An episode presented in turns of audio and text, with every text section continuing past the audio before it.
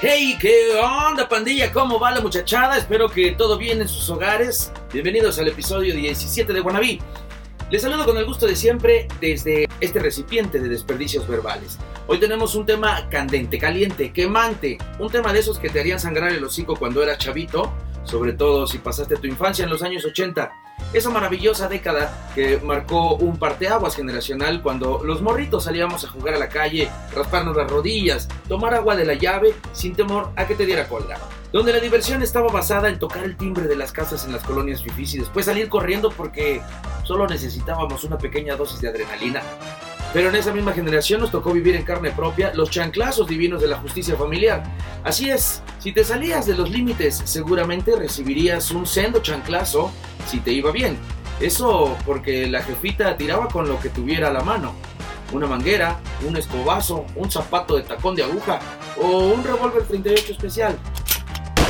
Ah, Pero era disciplina que funcionaba, violenta, pero no tan violenta como ahora se castiga a las nuevas generaciones. Quítale el celular a tu morrito o morrita para que veas lo que en realidad es un berrinche violento. Esto no pasaba antes, bueno sí, pero se solucionaba con una mirada de te va a llevar la chingada llegando a la casa, cabrón. Esto me lleva a hablarles del tema de hoy. Perdón por esa introducción tan inocua, pero vamos a hablar del origen de las malas palabras, o groserías, majaderías, eh, peladeces, palabrotas, taladros auditivos, ladridos verbales. Nos vamos a centrar en una palabra en especial y de ahí haremos un recuento de una pequeña pero nutrida lista de maldiciones, sus significados y el origen de estas palabras. A la chingada pues, comenzamos. Pandilla, desde chavito se nos enseñó que no debemos decir groserías, aprender a respetar a los demás, a ser tolerantes, sobre todo ser educados. Sin embargo, crecimos escuchando a las personas mayores, eh, familiares o no, diciendo esas palabras que se nos prohibían a nosotros mencionar en cualquier momento. Podíamos ver cómo su semblante se transformaba o su voz cobraba un timbre más grueso. Esto para hacerle frente a una situación que no salía como esperaban. Y otras tantas porque era necesario pegarle una gritada al conductor de al lado. En lo personal me tocó un par de veces escuchar a alguien gritarlas frente al televisor, como si el locutor, futbolista o periodista los fuera a escuchar. ¡Andate en la canguro a la concha de tu hermana! Cordobés y la reputa madre que te recontra mil parió. Y la reputa madre que te remil parió. JJ López Aguilar. Pasarela y la concha de mi hermana y mi viejo que me hizo hincha de River y la puta que me parió. ¡Carajo! ¡Ponga huevo, hijo de puta! ¡Ponga huevo! ¡Son River! ¡La puta que te parió! ¡Agarra la pelota! Y luego nosotros lo repetíamos porque, como todo lo prohibido, llamaba nuestra atención. Además, el énfasis que se pone al pronunciar estas palabras no es el mismo que el resto de la oración. Y además, porque son fáciles de recordar. Las groserías, nos guste o no, son parte fundamental de nuestra vida y de cualquier lengua. Son aquellas palabras que nos hacen sentir mejor, que demuestran lo que sentimos y que expresan mejor algo que queremos decir. A veces, mucho mejor que toda la oración. Además, muchas groserías dependen del contexto en el que se digan y cómo se digan, tal como lo explicó Octavio Paz con relación a la chingada. Este término puede ser tanto positivo como negativo y tener diversos significados. Entremos de lleno a analizar esta palabra que para mi gusto es eh, de las mejores que definen a nuestro tema. Chingada. Por definición, el verbo chingar tiene varias acepciones, pero molestar es la principal. De ahí derivan otros usos comunes de la palabra como ya se chingó. ¿Cuántos significados le podemos dar a esta pequeña frase? Un chingo. Chingar es una palabra con una multitud muy amplia de sentidos. Puede referirse al acto de triunfar, o molestar, acabarse algo, entre muchos otros. Parece contradictorio, pero por alguna extraña razón sabemos exactamente hacia dónde va dirigida cuando nuestros interlocutores nos la mencionan. Si analizamos un poco, podremos notar que nuestra palabra del año tiene diversidad de género y es inclusiva. Chingo, chinga, chingue. Además, Ching, chingar, chingón. El superlativo chingoncísimo. Chingadera con sus menores y mayores chingaderas. Chingaderita y chingaderota. Eh, chingarle, chingate, chingatelo, chingalo, chingalo, chingalo, chingado, chingarle, chinguetas, chinguero, chingonería, chinguita, chingota, chingazo, chingadazo. ¿Y saben qué es lo mejor? Que no tengo que explicarles porque todos saben perfectamente en qué contexto se utiliza cada una de las anteriores. Pero para aquellos que no están relacionados con la palabra y nos ven o escuchan en extranjera, aquí un breve repaso. Ir hecho a la chingada. Significa ir muy rápido. Se lo lleva a la chingada. Significa estar enojado o estar en aprietos. Incluso puede significar estar muerto. Mandar a alguien a la chingada. Despedir con desprecio o disgusto a quien importuna. Me lleva a la chingada. Exclamación o protesta que se usa para una salida al enojo cuando se sufren adversidades. ¡Ah, que la chingada! En exclamación popular cuando algo desfavorable se torna recurrente. Estar chingando significa estar molestando. Chingar, hablando de chingar algo, arruinar una cosa. Estar chingándole, estar trabajando. Chingarse a alguien, haberle robado algo a alguien, también puede tener una connotación sexual, hacerle el amor o quizá, según el contexto, abusar sexualmente de alguien. Terrible, olviden eso. Bien.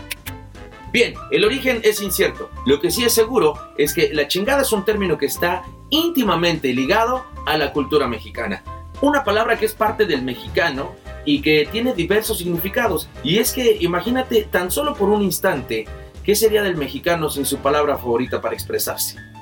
Y digo favorita porque está presente en un chingo de expresiones que usamos a diario y este término es tan importante en la cultura mexicana que diversos autores han dedicado páginas enteras para su análisis. Pero además de esta, hay otras consideradas malas palabras que son muy utilizadas en el hablar de los mexas. Aquí algunos de los orígenes de las groserías que son bastante comunes en México. Pendejo. En el episodio anterior hablamos sobre esta palabra y sus distintos significados en el eh, ámbito internacional.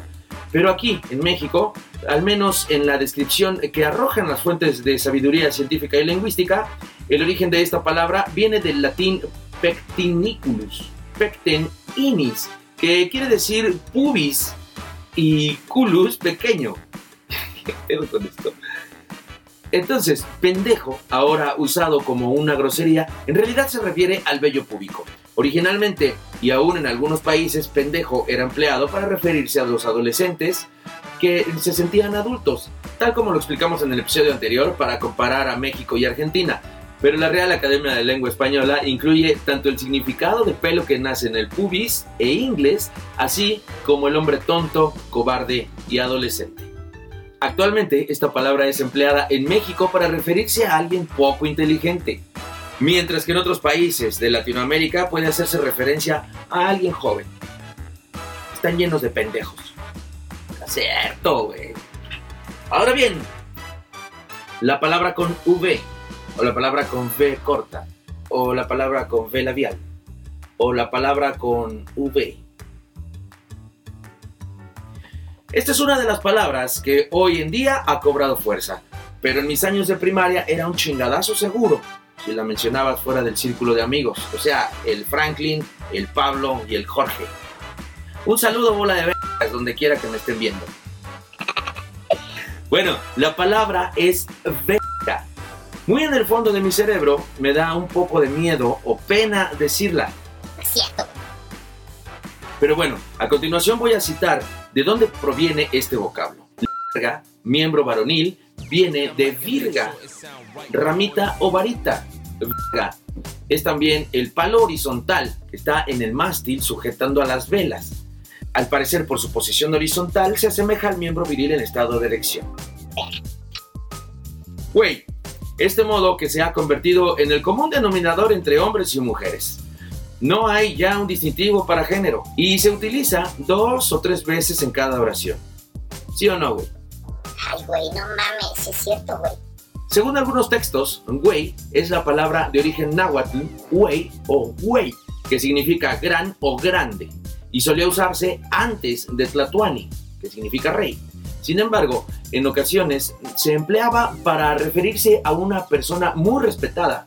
¿Ya ven, bola de güeyes? idiota. Del latín idiota, y este a su vez del griego idiotes, idiota por su raíz en griego quiere decir lo privado, particular o personal. En un inicio la palabra también se utilizó para referirse a aquellas personas que solo pensaban en sí mismos o que solo prestaban atención a asuntos públicos o políticos. La palabra se convirtió en un insulto durante la antigüedad grecorromana, pues eh, la vida pública era muy importante para los hombres. Por lo tanto, ser idiota comenzó a emplearse como lo conocemos actualmente, una persona que carece de inteligencia.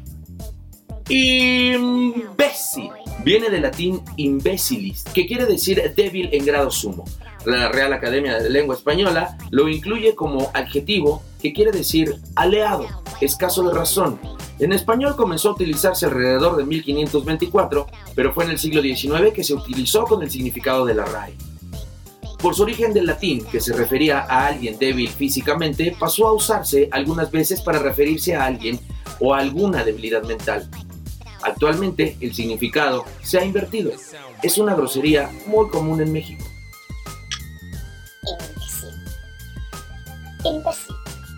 Por último y no menos importante, pinche. Pinche quiere decir de alguien que es despreciado o muy merino así como algo de baja calidad, bajo costo o muy pobre. De acuerdo con la Real Academia de la Lengua Española, pinche quiere decir miserable o tacaño en Costa Rica, El Salvador y Nicaragua, mientras que en México quiere decir despreciable o ruin. Se cree que el término pinche podría haber nacido en tiempos de la hacienda y el latifundio, y que los peones lo utilizaban para describir el resentimiento que sentían hacia los amos para los que trabajaban. Ah, también hay quienes dicen que tiene que ver con ayudante de cocina. No me pinches importa. Las malas palabras son como todos los villanos de las historias que vemos en las series. A veces no nos gustan del todo, pero son necesarios para que la trama fluya. Lo mismo pasa con las palabrotas. Sin ellas no habría color en las conversaciones coloquiales. Y bien, pues hasta aquí llegó el episodio 17 de Guarnaví. Recuerden que soy el más agradecido por sus reproducciones en audio y video y las respectivas plataformas que todos ya conocen. Si no lo han hecho, no se olviden de suscribirse al canal de YouTube y de paso activar la campanita dejando un pulgar arriba. Lo mismo para las plataformas de podcast. Por favor y gracias, pichites. Bueno, yo me despido deseándoles abundancia en salud y larga vida para todos. Si van a beber, inviten. Soy Keke Concu. Los amo nos vemos y escuchamos en el próximo episodio de Guanabí, respuestas inútiles a preguntas necias. Adiós, pandilla. Maravilla.